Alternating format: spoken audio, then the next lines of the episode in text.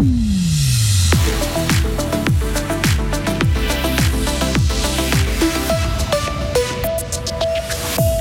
La neige et le verglas donnent du boulot aux voiries. Leur but, offrir de bonnes conditions aux piétons, cyclistes et automobilistes. Et ce n'est pas toujours facile. Ils ont vécu leur première journée en tant que conseillers nationaux. Les fribourgeois Nadine Gobet et Nicolas Colli font leur début dans la berne fédérale. Et enfin, l'enveloppe des États-Unis destinée à l'Ukraine est bientôt vide et il y a des chances qu'elle ne se remplisse pas tout de suite. Il pourra neiger à 700 mètres par moment. Il y aura de belles éclaircies cet après-midi aussi, maximum 6 degrés. Une amélioration euh, semble vouloir se dessiné pour demain. Nous sommes mardi 5 décembre 2023. Bonjour Léo Martinetti. Bonjour Mike, bonjour tout le monde. Les voiries travaillent jour et nuit pour éviter les accidents. En cause, la neige et des températures en dessous de zéro qui rendent les chaussées verglacées. À Fribourg, un salage préventif est effectué. 16 véhicules sont mobilisés et une trentaine de personnes sont à pied pour saler la chaussée. C'est ce que les collectivités, c'est que les collectivités ont l'obligation de dégager les routes pour les automobilistes, piétons et cyclistes au risque d'être attaqués.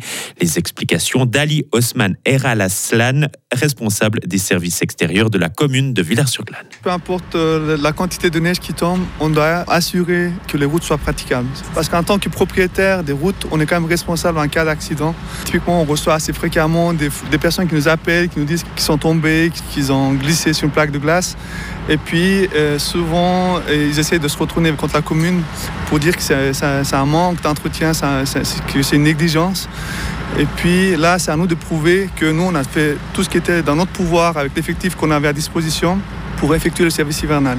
Pour cette raison, chaque sortie qu'on fait en protocole, on sait exactement qui sort, à quel moment, combien de temps, euh, quelle quantité de sel on met sur les routes.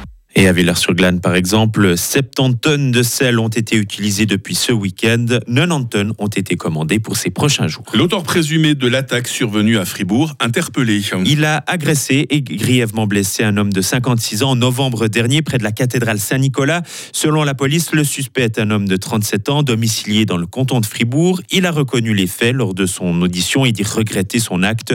La victime est toujours hospitalisée, mais son état de santé s'est amélioré. L'enquête continue à afin de déterminer les circonstances exactes de cette attaque. Une femme à la tête de la caisse cantonale de compensation, Elena Grillon, a été nommée hier par le Conseil d'État. Chef de projet à la centrale de compensation, elle succède à Hans-Jürg Ehren qui prend sa retraite. Elle assumera aussi le rôle de directrice adjointe de l'établissement cantonal des assurances sociales. Elle prendra ses fonctions le 1er avril prochain. Deux nouveaux fribourgeois ont débarqué à Berne. La PLR Nadine Gobey et l'UDC Nicolas Colli ont prêté serment hier à à l'occasion du début de la nouvelle législature. Ils se sont engagés pour quatre ans au Conseil national. Nadine Gobert remplace Jacques Bourgeois. A-t-elle reçu des conseils de son illustre prédécesseur? Sa réponse. Ne m'a pas donné un conseil pour la journée en particulier d'assermentation. Mais par contre, il m'a dit que si j'envisageais de déposer des instruments parlementaires, de son point de vue, c'était important d'avoir des contacts au préalable avec euh, l'administration. Et euh, ça, je peux comprendre comme conseil parce que c'est des choses que j'ai aussi mis en pratique au niveau du, Grand Conseil. Est-ce que vous avez déjà fait des connaissances en quelques minutes? Alors, euh, j'ai rencontré ma, collègue Marie-France Rode-Paquet. J'ai croisé aussi M. Jean-Luc Ador. Et puis il y avait aussi euh, M. Nantermo que j'ai croisé, puis M. Silberschmidt et Jacqueline de Croix-Trou. Et dans une demi-heure, vous pourrez suivre la première journée de Nadine Gobet à Berne. À l'étranger, Léo, la bande de Gaza toujours sous pression. Oui, hier, des dizaines de chars israéliens sont entrés dans l'enclave palestinienne et les bombardements, eux, se poursuivent dans le sud du territoire.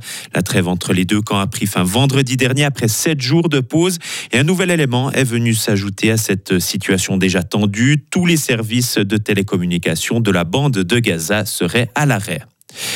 Nous sommes à court d'argent et bientôt à court de temps, appel lancé hier par le gouvernement américain concernant son aide militaire à l'Ukraine.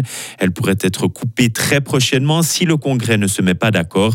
Pour l'heure, l'opposition républicaine dénonce l'absence d'une stratégie claire en ce qui concerne l'Ukraine et attend des réponses de la part de Joe Biden. Et puis enfin, les amateurs de jeux vidéo peuvent se réjouir.